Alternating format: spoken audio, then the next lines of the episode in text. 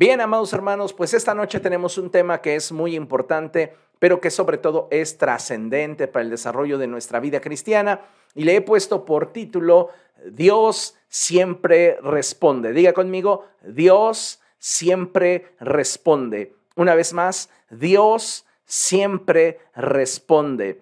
Tal vez en algún momento de su vida a usted ha estado pidiéndole algo a Dios y a veces pareciera como que nuestra oración no trasciende. Y hoy vamos a descubrir qué es lo que sucede con esas oraciones no contestadas y cómo es que en realidad Dios siempre responde. A veces lo que sucede, amados hermanos, es que en nosotros no está la capacidad para invertirnos en la búsqueda de la voluntad de Dios. Y es lo que nos falta, poder descubrir cuál es la voluntad de Dios. Y por esta razón es que muchas veces estamos orando y pidiéndole a Dios que Él haga, que Él cumpla su propósito en nosotros, pero esa falta de disposición para conocer la voluntad de Dios es lo que al mismo tiempo nos impide poder descubrir qué es lo que está en su corazón para nosotros y el por qué posiblemente la respuesta a esa oración está tardando. Pero antes de profundizar en ello, yo le animo por favor a que me acompañe al libro del profeta Jeremías y vamos allá, libro del profeta Jeremías y vamos a leer el capítulo 33 en el verso 3. Este es un pasaje muy conocido por todos, el favorito de un alto porcentaje de creyentes y que en esta noche Dios desea hablarnos a través de él. Y dice la palabra del Señor Jeremías capítulo 33, verso 3, en el nombre del Padre, del Hijo y del Espíritu Santo, dice así la Escritura, clama a mí y te responderé, y te daré a conocer cosas grandes y ocultas que tú no sabes.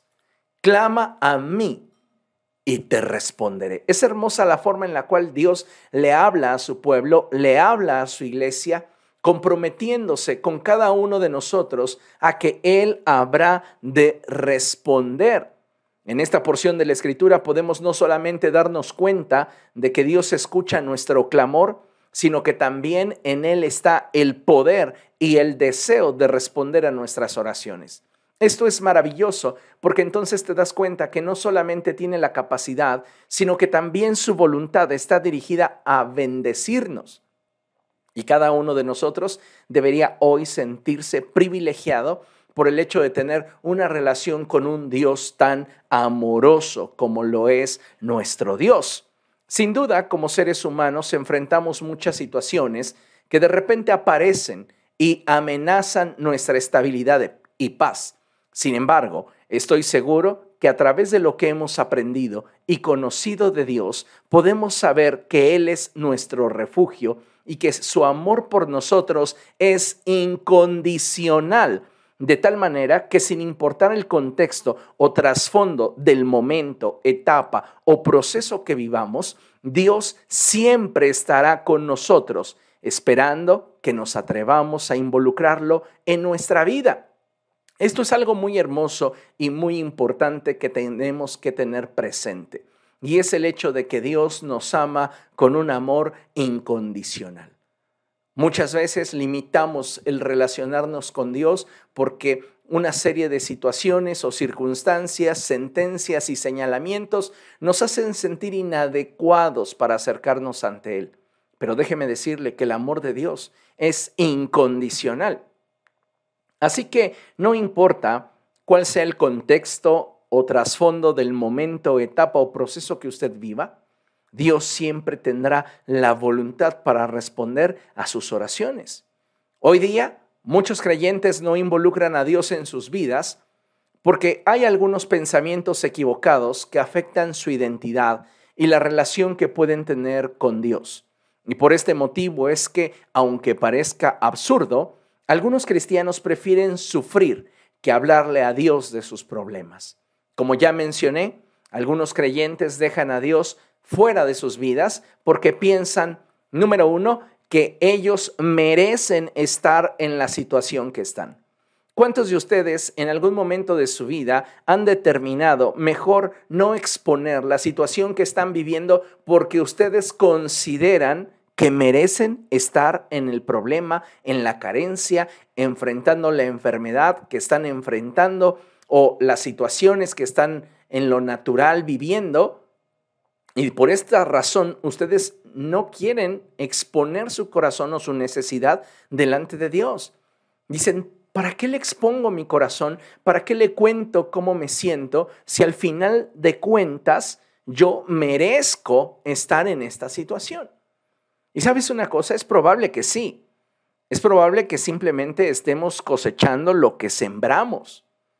Pero aún en nuestras peores circunstancias, Dios está interesado en cada uno de nosotros. Y eso es lo que deberíamos destacar. Porque más allá de que si merecemos o no merecemos el proceso que estamos enfrentando, la situación que estamos viviendo, la circunstancia que nos está afectando, deberíamos recordar que su amor por nosotros es incondicional. Hoy es muy difícil que la gente pueda exponerse a ti o entregarte un amor de forma incondicional. La gran mayoría de personas, de seres humanos, amamos de forma convenenciera, mientras que podemos recibir, mientras que podemos tener. Pero, ¿quién de nosotros se atrevería a amar sabiendo que no hay garantías? Dios, en su infinita gracia y amor por nosotros, nos ama de esa manera.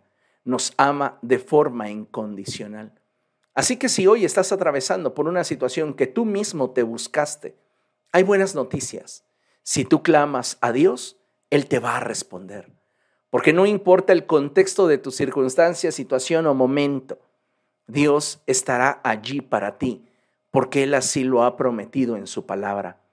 Algunos cristianos hoy no involucran a Dios en sus problemas porque piensan que a Dios les resulta poco importante lo que están enfrentando. Y a veces pensamos eso porque a la gente que debería, humanamente hablando, importarles, no les importa. Pero Dios es mucho más grande y amoroso que cualquier ser humano. Su palabra nos dice que aún cuando nuestros padres no nos amasen, Dios nos ama. Y a veces no son solamente los padres los ingratos, también hay hijos ingratos. Y algo que debemos de darnos cuenta es que independientemente de cuál sea nuestra experiencia humana, Dios sobrepasa el amor que cualquier ser humano pudiera ofrecernos. Su amor es completo, es incondicional. Una gran cantidad de creyentes hoy no están haciendo a Dios partícipe de sus situaciones porque piensan que nada va a cambiar aunque se lo cuenten a Dios. Y esta es una forma de pensamiento muy subjetiva, ya que es cierto que no siempre, después de contarle a Dios aquello que estamos sintiendo o aquello por lo cual estamos atravesando, nuestras circunstancias van a cambiar. Pero siempre, escúchelo, con claridad. Siempre la oración producirá un cambio. A veces, simplemente la oración ampliará nuestra visión. En otras ocasiones, nos dará paz en medio de la tormenta. Y en otras ocasiones, simplemente alineará nuestro corazón a la voluntad de Dios. Habrá veces en las cuales, después de orar, usted sienta un incremento en su fe y no necesitará que su circunstancia cambie, porque usted está experimentando lo que es caminar con Dios, tener a Jesús en la barca en medio de la tormenta. Ciertamente, toda relación se mide por el grado de comunicación que entre las partes involucradas existe. Cuando la comunicación es deficiente, es fácil que identifiquemos la fragilidad que tiene esa relación. Por esta razón, es que considero de gran valor que como hijos de Dios nos acerquemos al trono de gracia, sabiendo que Dios está presto a responder nuestras oraciones. Es decir, no dejes de comunicarle a Dios el cómo te sientes, qué es lo que deseas, qué es lo que te aflige, qué es lo que te preocupa. No importa si la situación en la que hoy te encuentras, como ya mencioné, tú mismo te la buscaste. No importa si consideras que a Dios no le resulta importante y que pudieras pensar en ocasiones que te estás ahogando en un vaso de agua y que no es como para tanto. No importa incluso que muchas veces creas que tu situación no va a cambiar.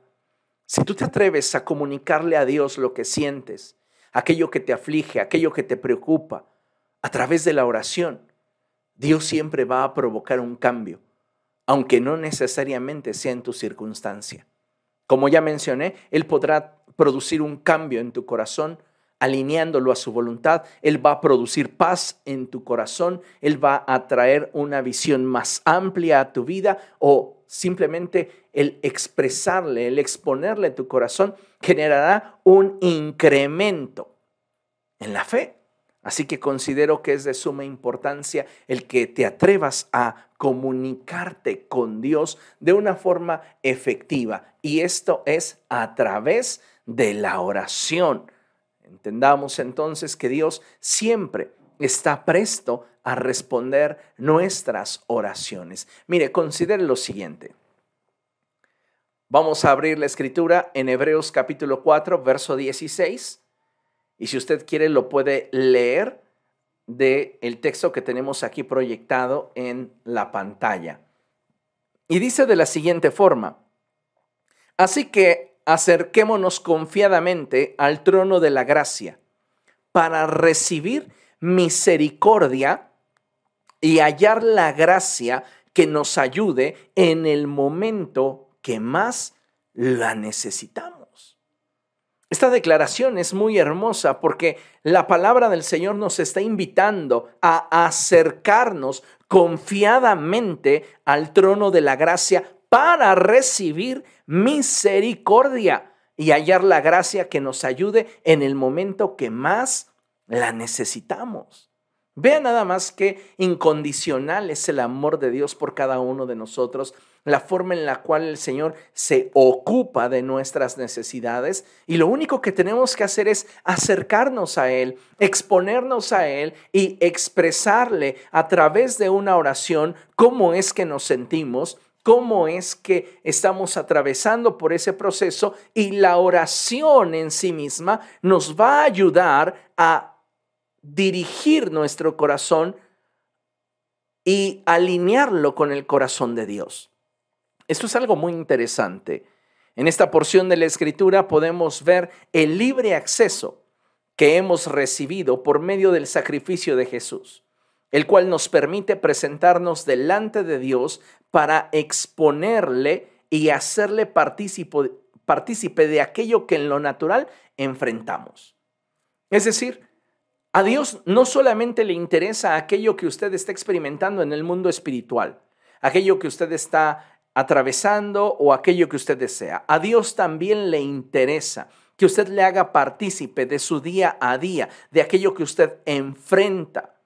Y Él nos ha abierto la posibilidad de acercarnos a Él para recibir su ayuda. Note cómo lo expresa el pasaje, acercarnos a Dios confiadamente.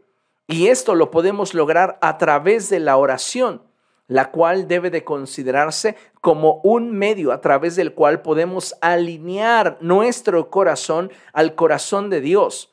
Y entonces vivir el proceso que nos permite establecer su voluntad en nuestra vida, la cual, de acuerdo a lo que enseña la palabra de Dios, siempre será buena, agradable y perfecta. Sin embargo, la voluntad de Dios, amados hermanos, no siempre nos va a resultar cómoda y no siempre reflejará lo que nosotros queremos obtener.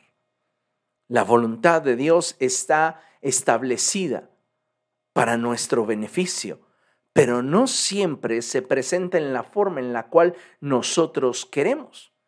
El problema para muchos de nosotros tiene que ver con que al acercarnos al trono de la gracia de Dios, nos acercamos con una identidad deficiente y eso nos impide tener la fe suficiente para poder acercarnos al Señor de manera confiada, esperando recibir respuesta de aquello que nuestro corazón necesita. El Señor Jesucristo, amados hermanos, nos enseñó algo sumamente importante y él enseñó a sus discípulos a orar. Es la oración que comúnmente conocemos como el Padre Nuestro. En ella hay algo que muchas veces ignoramos o, si no lo ignoramos, nos falta creerlo de verdad.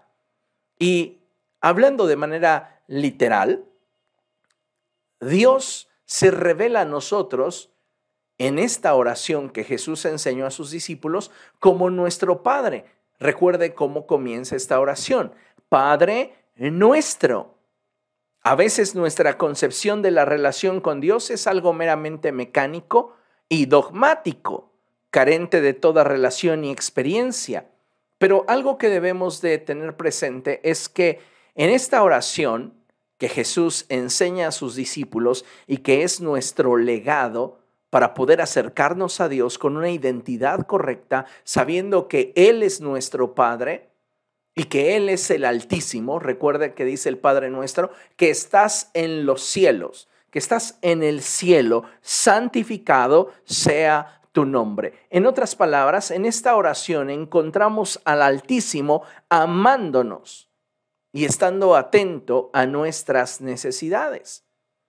Dios desea responder a tus oraciones y Él quiere que a través de la exposición de tu corazón, tú puedas conocer su corazón para ti, lo cual va a traer paz a tu interior y te va a permitir vivir el proceso con tal nivel de profundidad, con tal nivel de revelación del corazón de Dios para tu vida, que puedas tener paz en medio de la tormenta.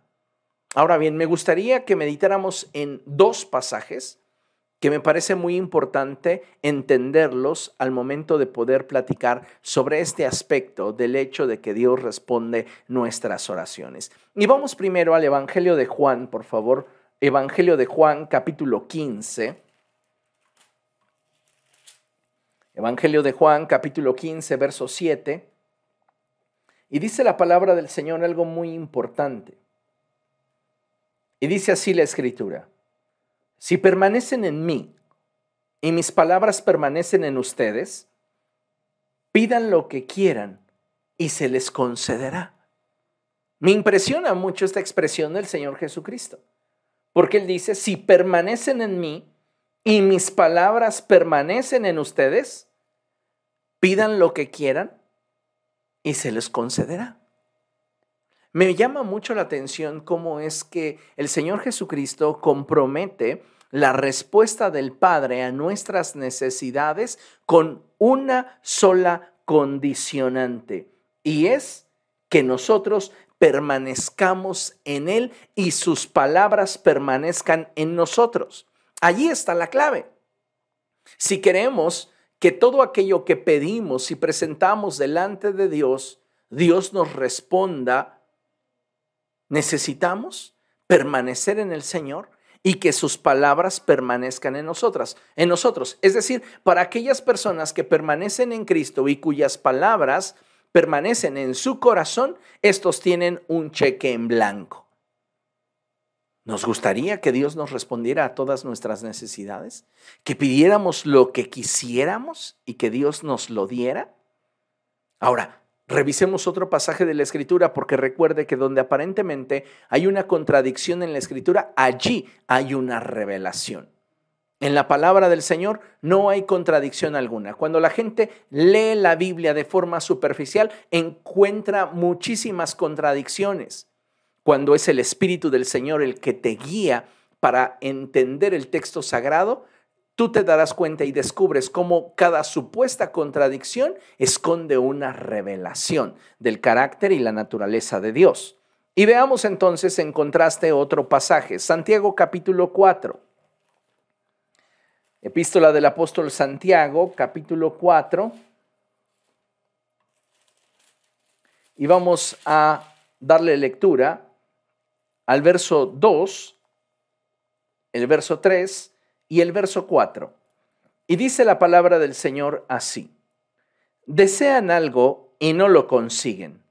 Matan y sienten envidia y no pueden obtener lo que quieren. Riñen y se hacen la guerra. No tienen porque no piden. ¿Se acuerda de esa expresión del Señor Jesucristo que aquel que pida se le dará? Aquel que llame se le abrirá y aquel que busque encontrará. Bueno, esta declaración del apóstol Santiago me remite a esa declaración del Señor Jesucristo. Y él dice, no tienen porque no piden. Y muchos creyentes le puedo asegurar que dijeron, pero nos la pasamos orando y pidiéndole a Dios por esto. Pero Dios parece ser que no nos responde. Y entonces el apóstol, amorosamente, les dice, y cuando piden, no reciben porque piden con malas intenciones para satisfacer sus propias pasiones. Oh gente adúltera, ¿no saben que la amistad con el mundo es enemistad con Dios? Si alguien quiere ser amigo del mundo, se vuelve enemigo de Dios. Entonces, entre estos dos pasajes hay una revelación muy interesante. Porque en el primer pasaje que leímos de Juan capítulo 15, verso 7, el Señor Jesucristo nos está diciendo al final del verso, después de su cláusula condicional, pidan lo que quieran y se les concederá. Pero el apóstol Santiago dice, piden y piden mal. Por eso no tienen. Porque cuando ustedes se acercan a Dios, piden con motivaciones equivocadas que no se dan cuenta que si lo que ustedes manifiestan delante de Dios no encaja, no se alinea con su perfecta voluntad, Dios no lo va a responder. Ay, pero ¿por qué el Señor Jesucristo dijo que si permanecíamos en Él y su palabra permanecía en nosotros, pidiéramos lo que quisiéramos? Simple. Porque cuando una persona permanece en Cristo, y su palabra permanece en él, esa persona comparte el corazón de Dios y nada que pida estará fuera de la voluntad de Dios porque está conectado con Dios. El problema de muchos creyentes que el apóstol Santiago conocía es que no estaban conectados con Dios, no estaban permaneciendo en Cristo y la palabra de Jesús no estaba permaneciendo en su corazón. Por eso lo que ellos pedían era para satisfacer sus propias pasiones y habían hecho de la oración como un medio para forzar la voluntad de Dios. Y esto lo pongo entre comillas porque nosotros hemos aprendido que ninguna oración puede forzar a Dios a actuar. Necesitamos entender que Dios no va a responder a causa de nuestras emociones, porque lloramos o porque nos sentimos tristes o porque la situación que estamos viviendo en realidad nos está afligiendo. Dios no responde en razón de estas emotividades. Dios responde en razón de su amor y su perfecta voluntad. Así que si queremos que Dios nos responda, si queremos que Dios establezca su reino y manifieste su gloria en nuestra vida, en medio de las circunstancias que vivimos, necesitamos alinearnos a su voluntad y conocer su corazón. Porque cuando eso sucede, entonces lo que brota de nuestro corazón refleja lo que de su corazón conocemos. Esto es muy interesante. Entonces, amada iglesia, debemos entender que Dios verdaderamente está interesado en responder a nuestras oraciones e intervenir en nuestro diario vivir. Pero no debemos olvidar que como hijos suyos, nuestro privilegio es que su voluntad se establezca, no la nuestra. Y al entender esta verdad, debemos de saber que no necesariamente nuestro deseo está involucrado en su voluntad. A veces la forma en la cual Dios te va a revelar su voluntad para tu vida dista mucho de lo que tú quieres. Y lo que llegamos a hacer cuando permanecemos en Cristo y su palabra permanece en nosotros, es decir, como Jesús. No sea como yo quiero, sino como quieres tú. Cuando tú presentas delante de Dios una oración de este tipo, el cielo inclina su oído a tu oración porque sabe que lo que vendrá de tus labios encaja perfectamente con el corazón de Dios. Cuando queremos que sea nuestra voluntad la que se establezca y hacemos berrinche y nos enojamos y tratamos de que Dios haga nuestra voluntad, estaremos dándonos de topes contra la pared. Porque la realidad, amados hermanos, es que necesitamos darnos cuenta que Dios está presto para responder nuestras necesidades, nuestras oraciones, pero nosotros necesitamos primero compartir su corazón. Cuando tú compartes el corazón de Dios y su palabra habita dentro de ti, es probable que te des cuenta que muchas de tus necesidades tienen como finalidad o propósito hacerte más a la imagen de Cristo. Entonces, al entender esta verdad, dejarás de orar como oras, de forma rutinaria y superficial, abrazando la comodidad y reprendiendo los desiertos. Me encanta cuando la escritura dice que el Espíritu de Dios llevó al Señor Jesús al desierto para que fuera tentado. Uno de los evangelios narra cómo Jesús estaba en medio de las fieras refiriéndose al ambiente demoníaco que en torno a Cristo existía. En el desierto él experimentó opresión y tentaciones. Y Dios lo llevó ahí, porque el propósito de Dios para Jesús es que aunque él entrara lleno del Espíritu Santo al desierto, saliera del desierto en el poder del Espíritu Santo. Cuando tú compartes el corazón de Dios, descubres que no todas las cosas difíciles que te toca atravesar son malas.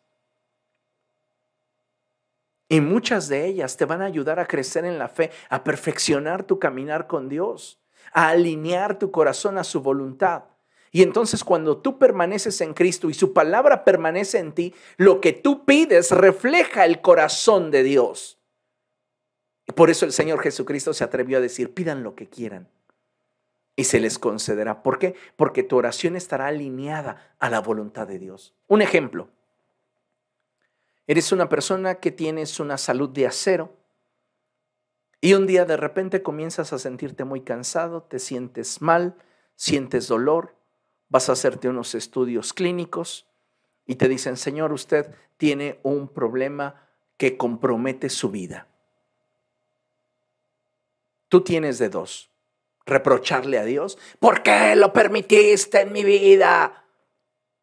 O exponer tu corazón y decirle, Dios, en mi corazón hay temor, hay incertidumbre, aún tengo muchas cosas que necesito hacer, mi familia, mis hijos, tu propósito, Dios.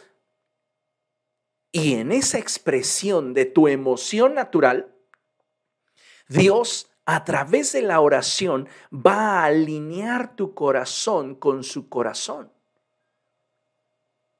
Y si el propósito de Dios es llamarte a su presencia a través de ese proceso difícil para cualquier ser humano que lo tenga que enfrentar, si ese es el propósito de Dios, entonces tu oración será contestada cuando ores de acuerdo a la línea que Dios te ha trazado. Y entonces comiences a decirle, Dios, gracias por esta oportunidad que me das de prepararme para estar delante de ti. Perfecciona mi corazón. Pide lo que quieras y Dios te lo concederá. Pero ¿qué necesitamos? Permanecer en Cristo y que su palabra permanezca en nosotros. Los creyentes a los cuales conoció el apóstol Santiago se parecían a muchos creyentes de hoy día. Y muchos de estos dicen, Dios, dame un auto nuevo. Y decreto tener un auto nuevo y pacto contigo por un auto nuevo. Y si no me das un auto nuevo, no estoy dispuesto a aceptar un no por respuesta. Voy a decretar, voy a dar vueltas, voy a hacer lo que tenga que hacer, pero tú me tienes que dar un auto nuevo. ¿Y cuántos creyentes hoy están actuando de la misma manera con diferentes áreas de su vida? Hay quienes piden un auto, hay quienes le piden un novio, un esposo, una pareja, una casa. Y no es que esté mal, pero cuando lo que le pedimos no ha sido extraído de un encuentro con Dios donde sabemos que está en su voluntad dárnoslo, estamos neceando con aquello que estamos pidiendo. Ahora, Dios desea prosperarnos, sí. Dios desea sanarnos, sí. Dios desea bendecirnos, sí. Pero necesitamos descubrir cuál es su voluntad para el momento que estamos viviendo.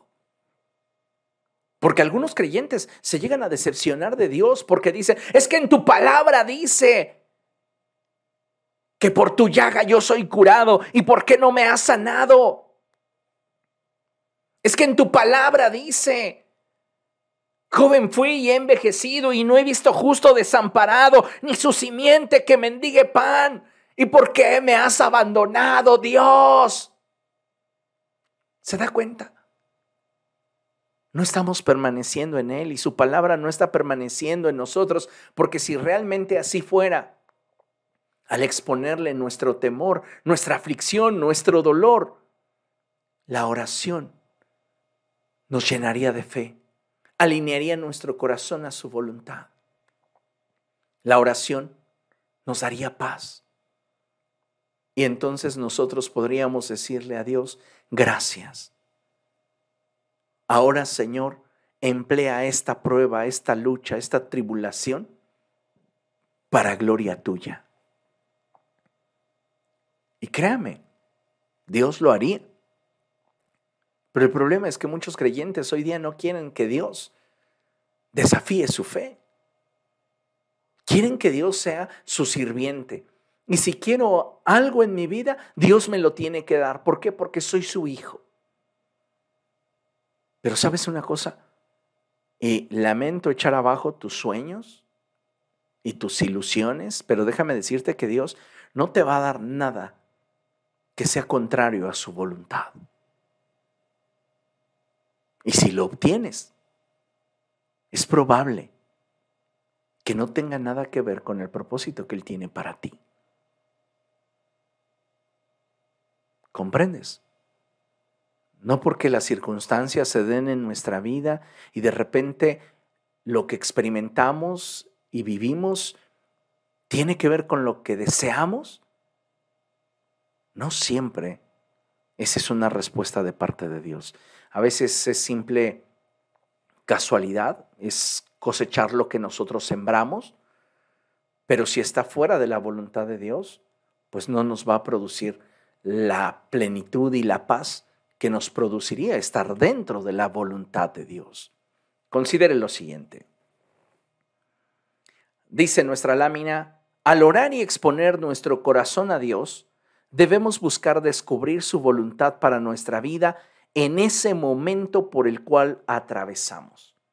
Es lo que le mencionaba. A veces queremos apropiarnos y tratamos de establecer la palabra de Dios como si fuera nuestro medio para obligar al Señor a hacer lo que queremos que haga, cuando en realidad no hemos descubierto cuál es la voluntad de Dios para nosotros en medio de la prueba, la crisis, la enfermedad o la situación que estamos enfrentando. Y por eso es importante que oremos, porque cuando tú oras, expones tu corazón, expones tus temores, expones tu dolor, y Dios se encarga de alinear tu corazón a su voluntad. Y cuando tú conoces su voluntad, entonces hasta la tribulación, hasta la tormenta, la enfermedad, la escasez tienen sentido.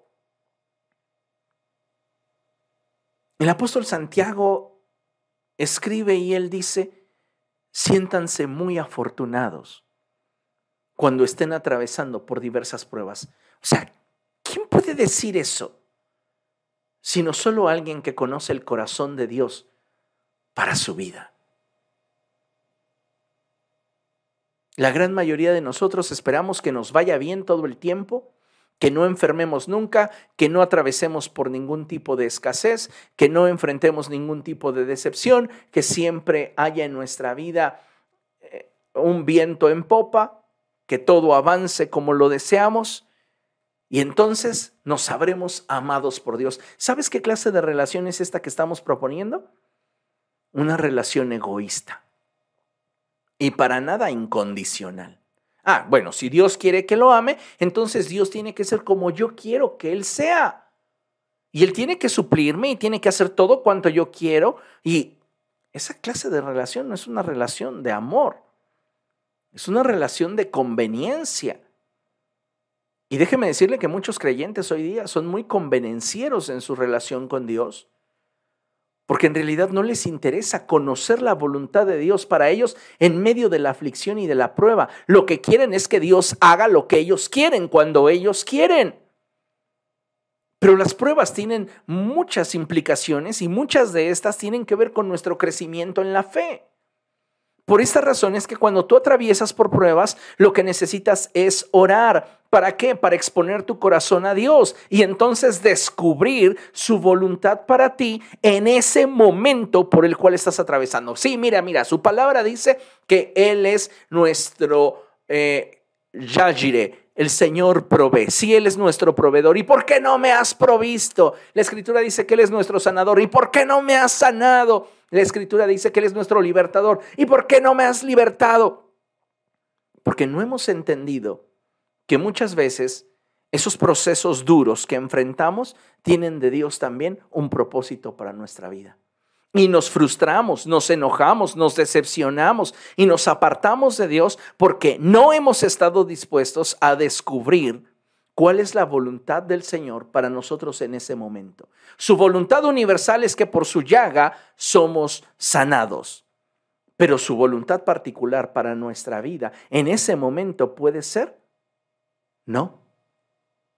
Tal vez su voluntad sea así, o quizás su voluntad sea en un poco de tiempo. ¿Cómo lo voy a saber? En el secreto con Dios.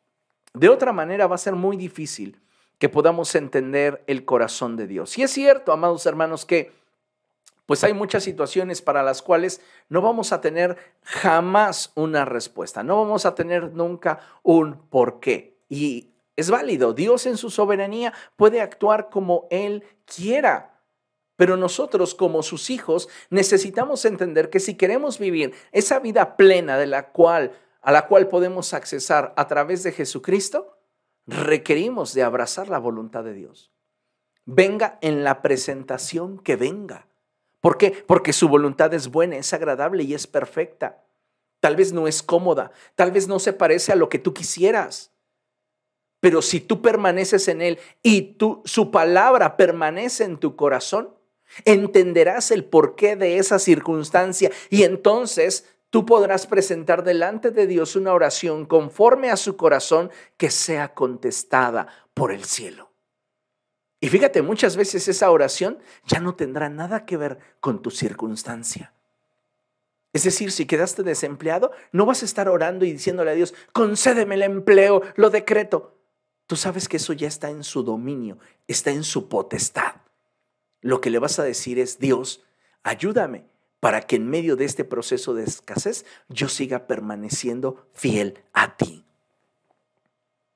¿Cuántos de nosotros atravesamos por escasez y nuestro primer pretexto para no diezmar y no ofrendar es que no tenemos lo suficiente? ¿Cierto o no? Y en lugar de que hubiésemos presentado nuestra preocupación delante de Dios, entonces utilizamos nuestro desierto para justificar nuestra desobediencia. Vea nada más el nivel de incongruencia en el que vivimos. Ay Dios, pues tú sabes que yo no te puedo honrar ahora, estoy recibiendo muy poco sueldo. Y ya me quitaron todo lo que me estaban dando antes. No, no, no, Dios, yo no puedo ofrendar porque tú sabes que no tengo. Si tuvieras un corazón alineado a la voluntad de Dios, sería semejante a esa mujer a la cual Jesús vio depositar en la ofrenda, en el tesoro del templo, dos moneditas. Jesús le dijo a sus discípulos, ¿ven a esa mujer? Pues les aseguro que ella ha dado más que todos los demás. Los discípulos se quedaron con su cara de asombro y dijeron, Señor, por favor, hay quienes traen costales de dinero. Y Jesús les dice, es que ustedes no se han dado cuenta que mucha gente da de lo que les sobra, pero esa mujer dio todo lo que tenía. ¿Cómo puede una persona que está atravesando por escasez seguir siendo fiel a Dios en aquello que pactó con Cristo? Su diezmo, sus ofrendas. hablando en términos económicos, cuando estoy desempleado o cuando no estoy teniendo los ingresos que esperaba. ¿Sabes cómo? Con un corazón alineado a la voluntad de Dios. Y entonces no va a orar esta persona diciéndole, oh Dios, por favor, dame un mejor empleo y ahora sí te diezmo, Padre. Dame un mejor empleo y ahora sí te ofrendo, te lo prometo. Mira, 2022, ahora sí no fallo. Quien ora de esa manera es un cristiano carnal. Un cristiano que no ha estado en el secreto con Dios porque no conoce el corazón de Dios y por eso cree que puede hacer un trueque con Dios. Dame para que te dé. Quien está en el secreto con Dios no ora de esa manera. Quien está en el secreto con Dios dice, Señor, aquí está lo que es tuyo y lo que de corazón dispuse para tu obra. Yo sé que tú me sorprenderás porque tú me sostienes. A veces pareciera que esa viuda de Sarepta conocía mejor al Señor que muchos creyentes hoy día. Porque ella teniendo solamente un puñado de harina y un poco de aceite, obedeció a la palabra de Dios. Y nosotros nos justificamos en nuestra escasez, en nuestra enfermedad, en nuestros problemas, en nuestras circunstancias, para no hacer. Y entonces le decimos a Dios, si tú quieres que haga, cambia mis circunstancias. ¿Se da cuenta? Y no es que Dios no responda, es que no estoy viendo con los ojos de la fe que me permitan mirar el propósito de Dios para la circunstancia que en este momento estoy atravesando. Dios siempre responde. El problema es que muchos de nosotros no estamos dispuestos a escuchar su respuesta cuando ésta no coincide con lo que nosotros queremos. Y entonces nos justificamos para no hacer lo que nos corresponde. Hay poder. Y necesitamos cambiar. Muchas personas van a decir, bueno, entonces si Dios no va a cambiar mis circunstancias, ¿de qué sirve orar? Esta persona no ha entendido, no ha aprendido que nuestro más grande privilegio como hijos de Dios es estar dentro de la voluntad del Señor. No es el que tengas lo que tú quieres es estar dentro de la voluntad del Señor.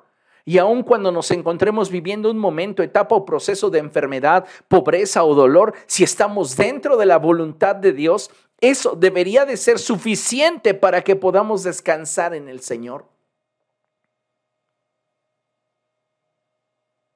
Ay, es que, ¿cómo, ¿cómo puedo darme cuenta, pastor, que este proceso duro, difícil, está dentro de la voluntad del Señor?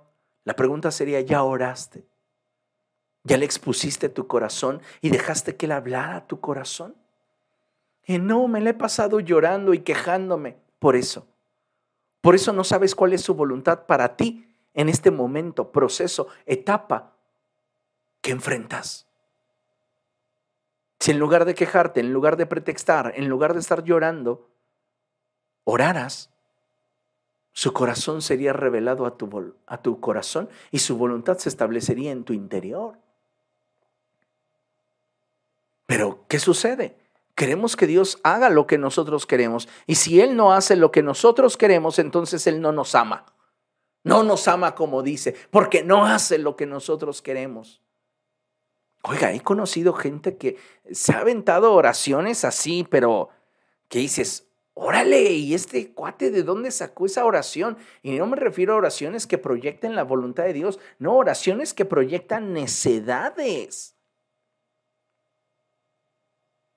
Y la verdad es que Dios no tiene por qué responder esa clase de oraciones. Hace algún tiempo conocí a una persona que maldecía a toda aquella persona que no hacía con ella como quería. Y creía que tenía la autoridad para hacerlo.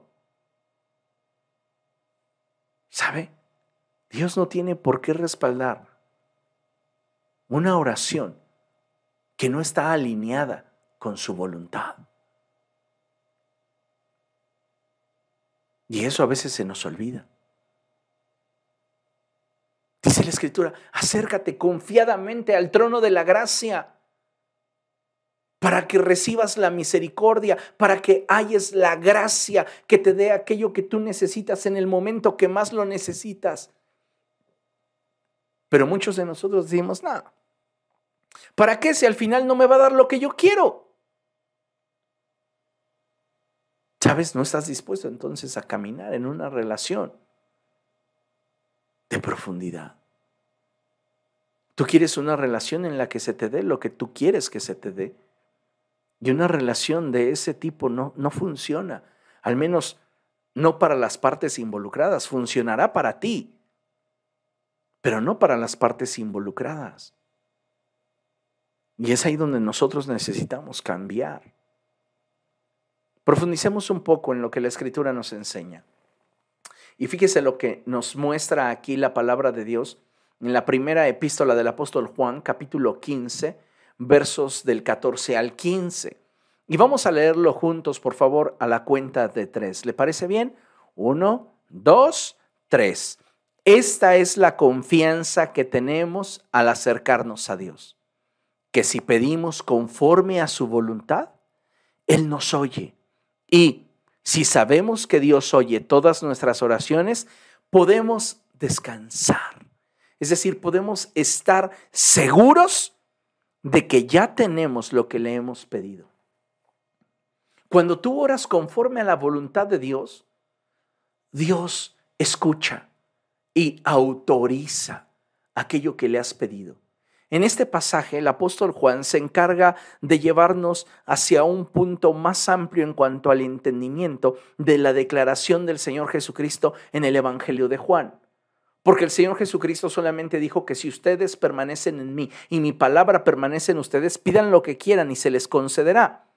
Pero el apóstol Juan va un poco más allá y él dice que para que se nos conceda aquello que pedimos delante de Dios, necesitamos pedirlo de acuerdo a su voluntad. Esto es muy semejante a lo que el apóstol Santiago enseña. Él dice, no tienen porque no piden y cuando piden, piden mal, con motivaciones equivocadas. No les interesa conocer la voluntad de Dios para pedir de acuerdo a esa voluntad. A veces solamente queremos que Dios resuelva, que Dios responda, que Dios provea, que Dios sane y jamás nos interesamos en saber si esa enfermedad, si esa escasez, si ese problema tenía un propósito para nuestra vida. Sí, es probable que estemos cosechando lo que sembramos. Sí, es probable que tal vez la situación que estoy viviendo tiene que ver con eh, lo que en algún momento descuidé o lo que en algún momento realicé, pero finalmente en medio de todo caos, en medio de toda crisis, Dios tiene planes de bien para cada uno de nosotros. Y Él está dispuesto a intervenir en nuestra vida. Por eso su palabra dice, clama a mí y yo te responderé. Involúcrame en tu vida y yo estaré contigo. Pero muchos de nosotros no estamos dispuestos a involucrar a Dios. ¿Por qué? Porque íntimamente no queremos lo que Dios quiere para nosotros. Queremos que Él haga lo que nosotros queremos. Y sabes una cosa, no va a suceder así. No va a suceder de esta manera. Cuando oramos conforme a la voluntad de Dios, es seguro que Dios nos habrá de responder. Ahora bien, no siempre su respuesta será un sí que resuelva nuestra situación. A veces es un sí, espérate. Y esa aparente demora en la respuesta de Dios a nuestra petición es más bien un periodo en el cual Dios desea prepararnos para entregarnos aquello que de acuerdo a su voluntad nos ha autorizado en su presencia.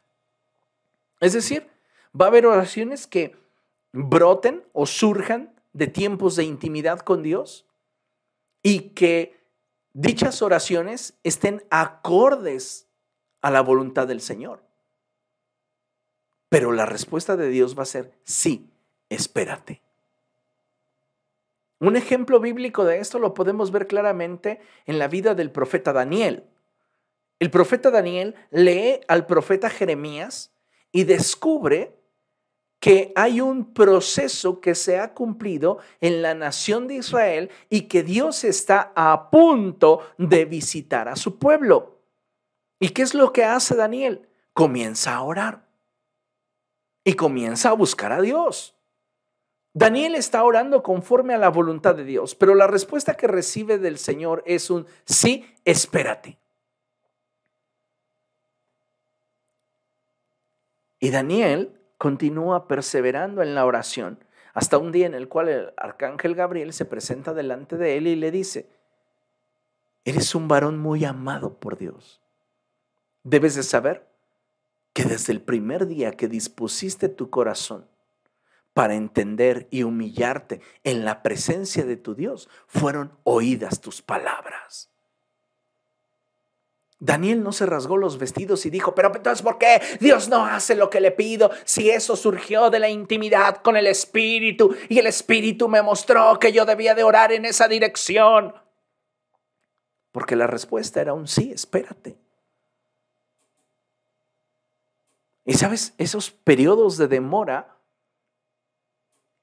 no tienen que ver con otra cosa, sino contigo y conmigo, porque muchas veces no estamos preparados para disfrutar de aquello que Dios tiene dispuesto para nosotros. Cuando mi hija era más pequeña, Ana Laura era una niña posiblemente de unos cuatro años, como cinco años, cinco años. Recuerdo que a ella le gusta mucho uno de mis carros y ella siempre ha dicho que ese carro es para ella. Y a veces llega a decir, ¿verdad papá que este carro es para mí? Y la respuesta de sus servidores, sí, pero no le voy a permitir que ahorita lo maneje. ¿Qué necesito hacer? Pues esperar a que ella crezca. La bendición allí está pero ella necesita crecer.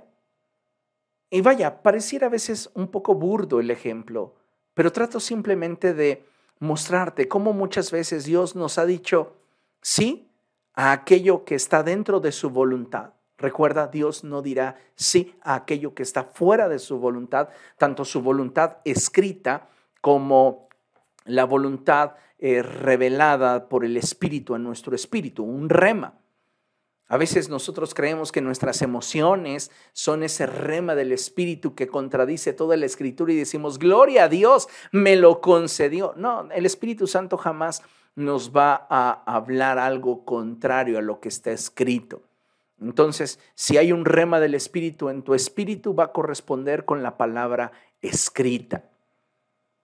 Y a veces puede ser que ya Dios nos ha concedido algo en su presencia, pero nosotros no tenemos la madurez ni estamos en la posición donde deberíamos estar. Quiero mostrarte un ejemplo de esto. Y por favor, chécate bien esta lámina. Vamos a ir a primer libro de Samuel, capítulo 9, versos 23 y 24, pero antes de ir a esta cita, yo quiero que leamos lo que tengo proyectado aquí en la lámina. Y dice así, la respuesta de Dios a nuestras oraciones, escucha esto, porque está así de ¡pum! La respuesta de Dios a nuestras oraciones no radica solamente en la fe con la cual las expresamos. Hay quien dice, si quieres que Dios te responda ahora con fe, pídele con fe, insístele con fe y Dios te lo va a dar. No, si lo que estás pidiendo está fuera de su voluntad, no importa con cuánta fe lo estés pidiendo, su respuesta será no. Entonces, la respuesta de Dios a nuestras oraciones no radica solamente en la fe con la cual las expresamos, sino también tiene que ver con que dicha oración exprese la voluntad de Dios para nuestra vida así como el momento y la posición en la que nos encontramos. De, otra de tal manera que una respuesta autorizada puede demorar por el hecho de que nosotros, al ignorar la voluntad de Dios, no estamos en el momento y posición que Dios desea. Tremendo, ¿no? Porque entonces para que Dios responda a mi oración, esta tiene que estar de acuerdo a su voluntad debe de ser expresada con fe y debo de estar en el momento y en la posición que Dios quiere que esté para que entonces yo pueda recibir dicha respuesta. Sí, vamos a ver un ejemplo. Primer libro de Samuel, capítulo 9, versos 23 y 24. Y este es uno de mis pasajes preferidos porque en él hay una declaración que debería de ser lo suficientemente poderosa para darnos cuenta lo especiales que somos para Dios. Y dice así, primero de Samuel capítulo 9, versos 23 al 24. Y dice la escritura de la siguiente manera. Luego Samuel le dijo al cocinero, trae la ración de carne que te pedí que apartaras y que yo mismo te entregué. El cocinero sacó un pernil entero y se lo sirvió a Saúl. Entonces Samuel dijo, ahí tienes lo que estaba reservado para ti. Come, pues antes de invitar a los otros, tu ración ya había sido apartada para esta ocasión. Así fue como Saúl comió aquel día con Samuel. Tremenda palabra. ¿Qué es lo que podemos entender de esta escritura? Vamos a moverlo de nivel. El profeta Samuel ahora representa a Dios, el cocinero es el Espíritu Santo y Saúl somos todos nosotros. Entonces, Dios ya ha reservado algo especial para ti y para mí. Y le ha encargado al Espíritu Santo que cuando nosotros estemos en el momento y en la posición correcta nos sea entregado para nuestro deleite, para nuestro disfrute. Por eso dice la Escritura que la voluntad de Dios es buena, es agradable y es perfecta. Podemos disfrutar de la voluntad de Dios cuando nosotros compartimos el corazón de Dios. Cuando tú no compartes el corazón de Dios, tú no puedes ver que la voluntad de Dios, que es ajena a lo que tú quieres, es buena, es agradable y perfecta, porque tú estás enfocado en lo que tú quieres. ¿Me explico? Entonces, de acuerdo a lo que la palabra del Señor nos está enseñando, Dios le encarga al Espíritu Santo para entregarnos aquello que ha sido autorizado y que ha sido apartado para nosotros en la presencia de Dios. Pero para que nosotros podamos disfrutar de eso, tenemos que movernos de posición y cambiar de nuestro momento. Y es lo que sucedió con Saúl. Saúl andaba extraviado y después se encuentra a Samuel y después Samuel lo invita a comer. Pero Samuel ya sabía que Saúl habría de venir a él, porque Dios ya se lo había mostrado. Entonces, muchos de los procesos que experimentamos, como el hecho de que el padre de Saúl haya perdido sus burras, fue un propósito divino para que Saúl se extraviara al momento de estar buscando las burras y que éste llegara a Samuel. Y entonces, habiendo llegado a Samuel, Dios le revelará a Samuel que ese hombre habría de ser el primer rey de Israel. Y estando en la presencia de Samuel, entonces Samuel lo invitase a comer y le diera un pernil entero que Samuel ya había apartado para él con anticipación, porque Dios le había mostrado que quien habría de sentarse a su mesa era alguien que sería importante para Israel. Ahora imagínese, que Saúl, en lugar de obedecer a su padre, se hubiese ido a perder el tiempo y estar renegando sobre el por qué él tenía que buscar las burras. A veces Dios nos introduce en procesos que solo entenderemos en la medida que profundicemos en intimidad con Dios en oración. No entiendes el momento por el cual estás atravesando, por qué estás teniendo problemas matrimoniales, por qué estás teniendo problemas laborales. Dobla tus rodillas. Dobla tus rodillas y busca a Dios. No entiendes por qué esa enfermedad de repente te atacó a ti. No entiendes por qué de pronto comenzaste a tener problemas financieros. No entiendes por qué las situaciones en tu vida pareciera que están de cabeza dobla tus rodillas y busca a Dios. No van a cambiar tus circunstancias, pero la oración es muy probable que te llene de fe y cambie tu corazón. Y entonces entiendas el propósito de Dios para tu vida en medio de la prueba y te des cuenta que en realidad Dios está respondiendo a tu oración. ¿Comprendes? Dios siempre responde. Él tiene un amor incondicional para nosotros. Y sin importar tu contexto, sin importar la situación que estés viviendo, si tú lo provocaste, si ha sido tu culpa, si te sientes inadecuado, Él está presto para ayudarnos. ¿Cuántas veces vamos a llegar delante de Dios y decir, Señor, la regué, estoy mal?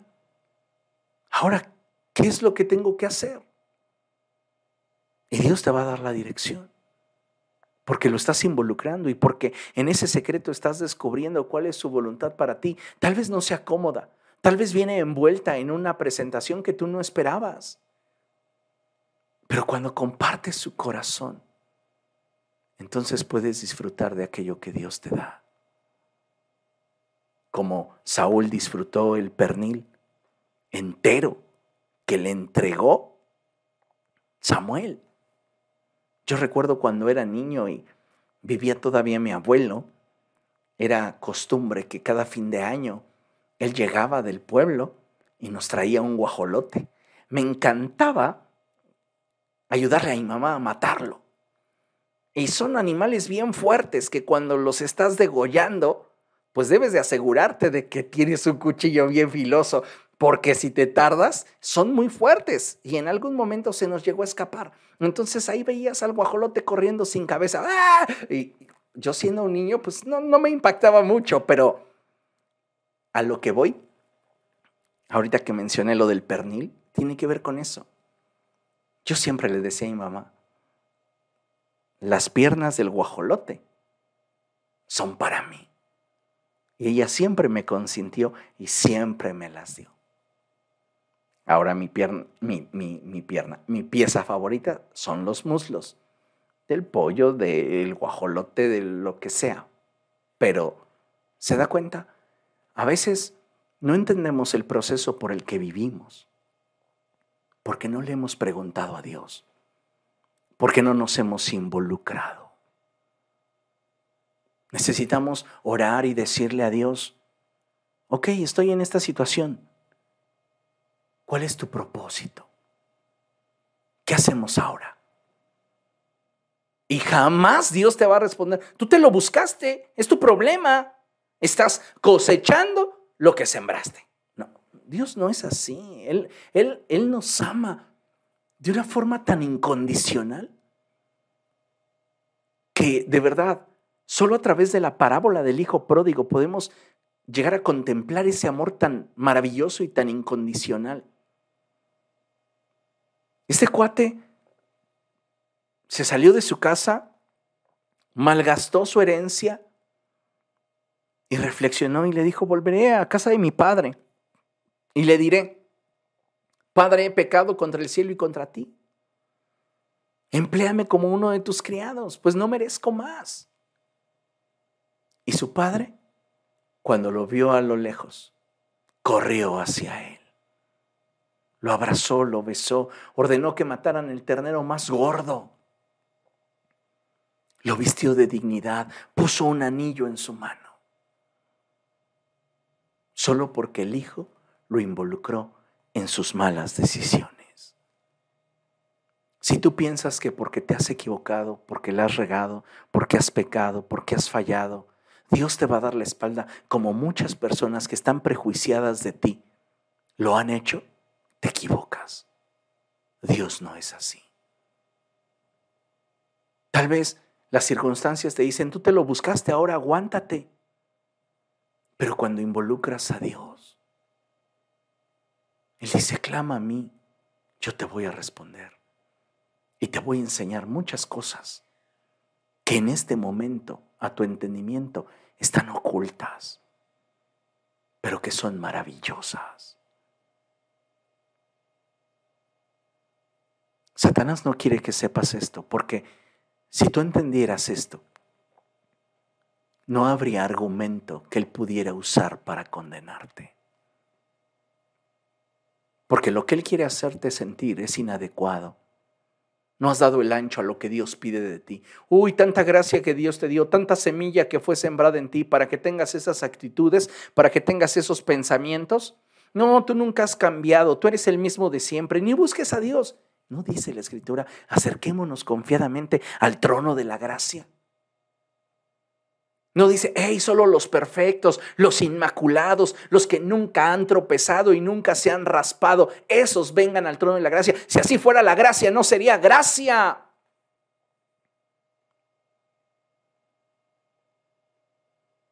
Pero no todos están preparados para esta clase de conversaciones.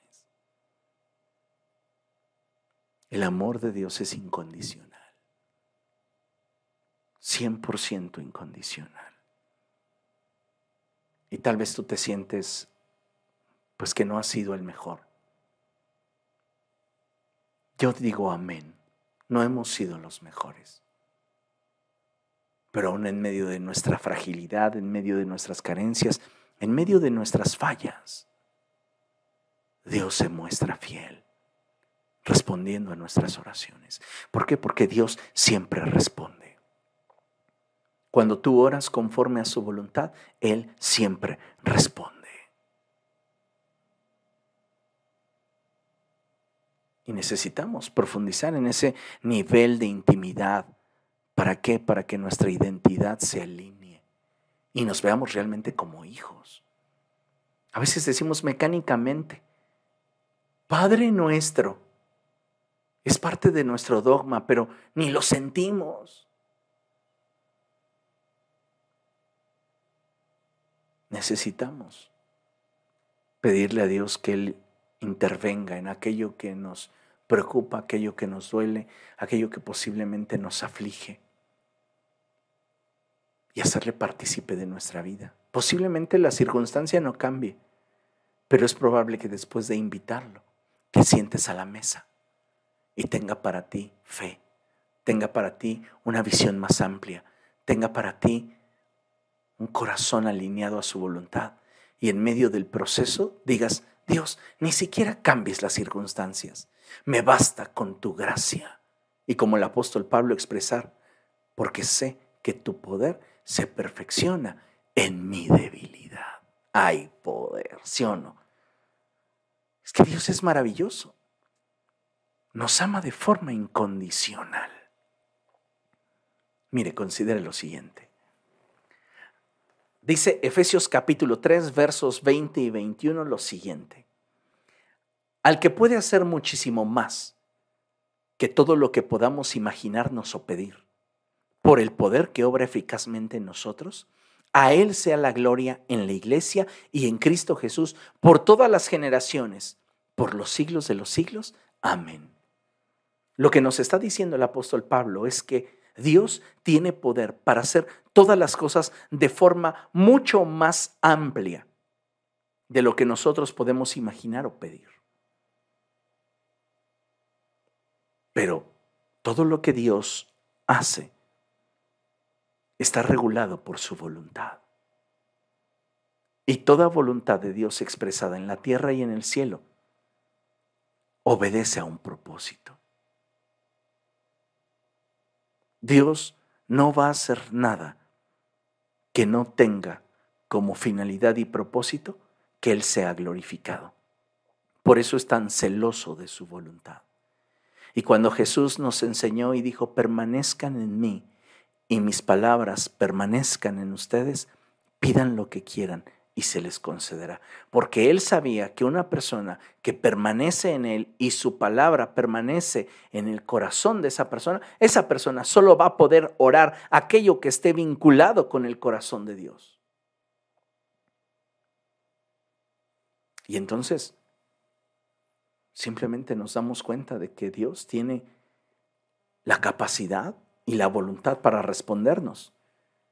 Y como lo he mencionado antes, su sabiduría no está limitada a nuestra forma de pedir. Porque a veces llegamos a pensar, ay, y es que si yo no pido bien o si yo lo expresé mal, pues conocí a una persona en algún momento de mi caminar cristiano que en una ocasión se levantó en la congregación y comenzó a decir, ay, amados hermanos, Yo había pasado por necesidad, le pedí a Dios unos zapatos y doy gracias a Dios que el Señor me respondió y me envió unos zapatos. Son cuatro números más grandes que mi pie, pero doy gloria a Dios. ¿Qué le dio o qué le dio acceso a esta persona a esos zapatos? Las circunstancias. Y es loable que le haya dado la gloria a Dios. Pero cuando es Dios no hay fallo, no hay error. ¿Me explico? ¿Comprende lo que estoy tratando de comunicarle? A veces nosotros vamos a equivocarnos al momento de pedir. Sin embargo, Dios en su gran amor por cada uno de nosotros, por su gran misericordia, cuando nuestra petición surge de un corazón alineado a la voluntad de Dios, de un corazón obediente que busca que Dios sea glorificado a través de nuestra oración, ¿qué crees que sucede? Tal vez tu oración no es perfecta y definitivamente ninguno de nosotros ora de manera perfecta, pero cuando el cielo detecta que la oración que uno de nosotros está presentando delante de Dios ha surgido de la intimidad con Dios, entonces es que el Espíritu Santo toma nuestra oración y la presenta perfecta delante del Padre. Ven lo que dice la Escritura, Romanos 8:26. Romanos 8:26. Y dice la palabra del Señor de la siguiente manera, asimismo, en nuestra debilidad, el Espíritu acude a ayudarnos. No sabemos qué pedir, pero el Espíritu mismo intercede por nosotros con gemidos que no pueden expresarse con palabras. Les pongo un ejemplo muy común, aunque posiblemente todos conocen el apellido de nuestro hermano Juan Cornejo, nuestro hermano Antonio Bobadilla, nuestro hermano Fernando Saldaneta y todos aquellos hermanos que han estado enfermos por los cuales hemos pedido oración y estamos teniendo la disciplina de un ayuno proclamado, pues tal vez alguno de nosotros no haya tenido en un principio claro su nombre ni la petición. Como sabemos, si fue eh, expresado de dominio público, nuestro hermano Juan Cornejo fue diagnosticado con cáncer. Y entonces tal vez alguno de ustedes, estando en el secreto con Dios, Dios le habló y le dijo, pídeme por la sanidad de mi hijo y yo lo voy a levantar. Y algunos de ustedes respondiendo a esa alineación de su corazón al corazón de Dios, comenzó a orar así. Dios, yo te ruego por el hermano Juan López. Sí, Dios, el hermano que está al frente del Ministerio de Talentos. Te pido, Dios, que tú le sanes su pierna, Padre, que no se la vayan a amputar. Te ruego, Dios Santo, porque el pastor nos convocó para que oráramos por tu hijo, Juan López, que le duele la pierna y que es líder del ministerio de talentos.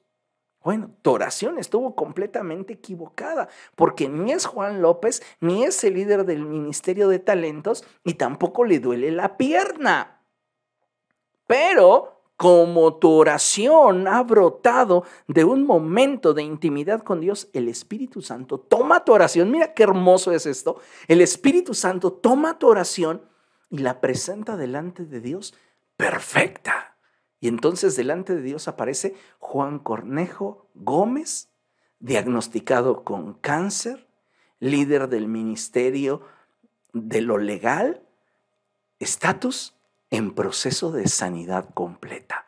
¡Hay poder! ¿Se da cuenta? Y lo mismo pudo suceder para nuestro hermano Antonio Bobadilla, nuestro hermano Fernando Saldaneta, por el cual hemos estado orando y posiblemente tú ni siquiera recordabas bien su nombre ni sus padecimientos, pero como esa oración surgió de un corazón alineado a la voluntad de Dios, Dios la perfecciona. Ahora, Aquí hay algo muy interesante e importante que deseo comunicarte. Para que Dios responda a tus oraciones, tienes que acercarte a Él basado en una identidad correcta. Saberte hijo.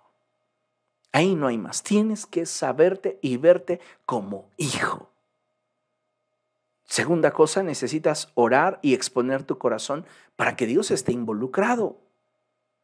Si Dios no te ha respondido es porque posiblemente o estás orando banalidades o ni siquiera lo has involucrado. Necesitas conocer su voluntad para el momento y situación que estás enfrentando. Necesitas tener la seguridad de que estás dentro de su voluntad. Ahora bien, ya que cumpliste con esto, mi consejo es, persevera en oración, insiste. Dos, ora con fe, sin dudar. Tres, déjale el resultado a Dios, descansa en Él. Y créeme, vas a ver a Dios obrar con poder. ¿Tu voluntad? No, su voluntad. Y entonces es cuando nosotros somos colaboradores de Dios. ¿No es hermoso? Cuando tú y yo alineamos el corazón a la voluntad de Dios e intercedemos conforme a su voluntad, somos colaboradores de Dios. Y eso, amado hermano, es maravilloso. ¿Por qué? Porque Dios va a ser glorificado. Eso es lo importante. No que haga lo que yo quiero, no que responda cuando yo quiero o que en esta relación que tenemos él y yo, él sea el que siempre supla, el que siempre dé y el que haga todo cuanto yo necesito y como yo lo necesito. No. Para terminar, meditemos en esta porción de la Escritura. Primera de Pedro, capítulo 5, verso 7, en la traducción Palabra de Dios para todos. En esta traducción me encanta la forma en la cual el apóstol Pedro nos lleva de la mano para saber qué hacer en los momentos de aflicción. Y el apóstol Pedro expresa lo siguiente y él dice, confíen a Dios todas sus preocupaciones, porque Él cuida de ustedes. Si el apóstol Pedro tuviera que sintetizar esta expresión, él simplemente diría, si algo te preocupa, si algo te duele, si algo te aflige, ora, ora. Y Dios te revelará su corazón para ti en ese momento que atraviesas. Y descubrirás que por dolorosa que sea la situación que estás viviendo, él te ama. Y Él tiene planes de bien para ti. Eso es maravilloso y créame, no tenemos nada con que comparar la gracia y el favor de Dios para con nosotros. Así que seamos una iglesia que ore, que alinee su corazón a la voluntad de Dios y si Dios nos ha dado un no por respuesta, no nos frustremos. Sigamos adelante dándole a Él la gloria, buscando su propósito para nuestra vida. Amén. Que Él sea glorificado, esa es la clave de que para nosotros, al compartir su corazón, su voluntad sea buena, agradable y perfecta. Amén. Vamos a orar y vamos a poner este tiempo en las manos de Dios. Padre, hemos escuchado tu palabra y nos acercamos a ti conscientes de nuestra fragilidad y del cómo muchas veces nuestro amor y compromiso contigo no es incondicional como lo que tú nos ofreces. Perdónanos, Señor, si en algún momento nosotros no sabemos corresponder. Ayúdanos a ser sensibles a tu voz, de tal manera que podamos involucrarte en cada situación que vivimos y que estemos expectantes para descubrir cuál es tu voluntad para nosotros en el momento que enfrentamos la aflicción o la dificultad. Ayúdanos a ser fieles a ti y no permitas, Señor, que ninguno de nosotros tenga un corazón perverso que se aleje de ti a causa de la decepción que le produce el no compartir tu corazón. Habla a tu iglesia, Señor, y sé tú glorificándote. Nos ponemos en tus manos y te damos a ti toda la gloria. En el poderoso nombre de Cristo Jesús. Amén y amén. Aleluya.